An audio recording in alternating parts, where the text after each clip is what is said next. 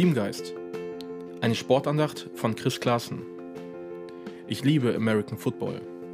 Ich schaue diesen Sport so gerne und bin immer wieder begeistert. Seit einigen Jahren ist ein regelrechter Hype um diese Sportart in Deutschland entfacht. Gegipfelt hat dieser in dem ersten offiziellen Spiel der NFL in Deutschland. Am 13.11.2022 haben die Tampa Bay Buccaneers gegen die Seattle Seahawks in der ausverkauften Allianz Arena in München gespielt. Jeder wollte Karten haben. So viele wollten dabei sein. Da haben die knapp 70.000 Karten bei weitem nicht gereicht. Über eine halbe Million Menschen haben versucht, ein Ticket zu ergattern. Da waren selbst die Amerikaner vollkommen überwältigt.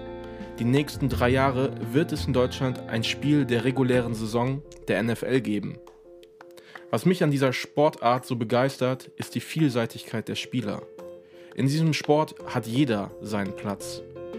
Ob du ein Koloss von Mensch bist, der bis zu 130 Kilo wiegt, oder ein kleiner athletischer Sprinter, der die 100 Meter unter 10 Sekunden laufen kann. Sie spielen den gleichen Sport.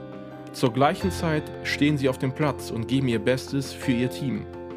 Sogar Kicker, die ohne Probleme über 40 Jahre alt sein können, sind Teil eines professionellen Teams der NFL, weil sie mental stark genug sind, in den entscheidenden Situationen den Ball zu einem Field Goal zu verwandeln.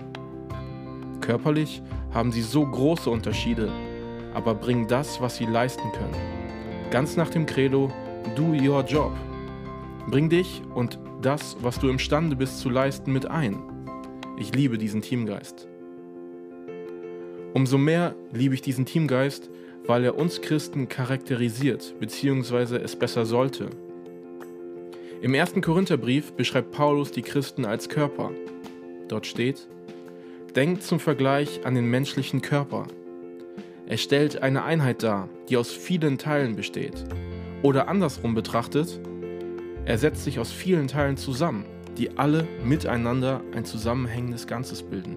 Genauso ist es bei Christus. 1. Korinther 12, Vers 12.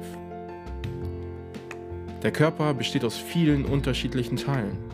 Die Hände, die Füße, die Augen, die Ohren und vieles mehr.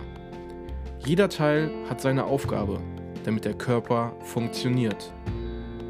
Jeder kann dazu beitragen, dass die gute Nachricht von Jesus verbreitet wird und dass Menschen zum Glauben kommen. Es wäre fatal, wenn die Augen auf die Idee kommen würden, ich will nicht mehr sehen.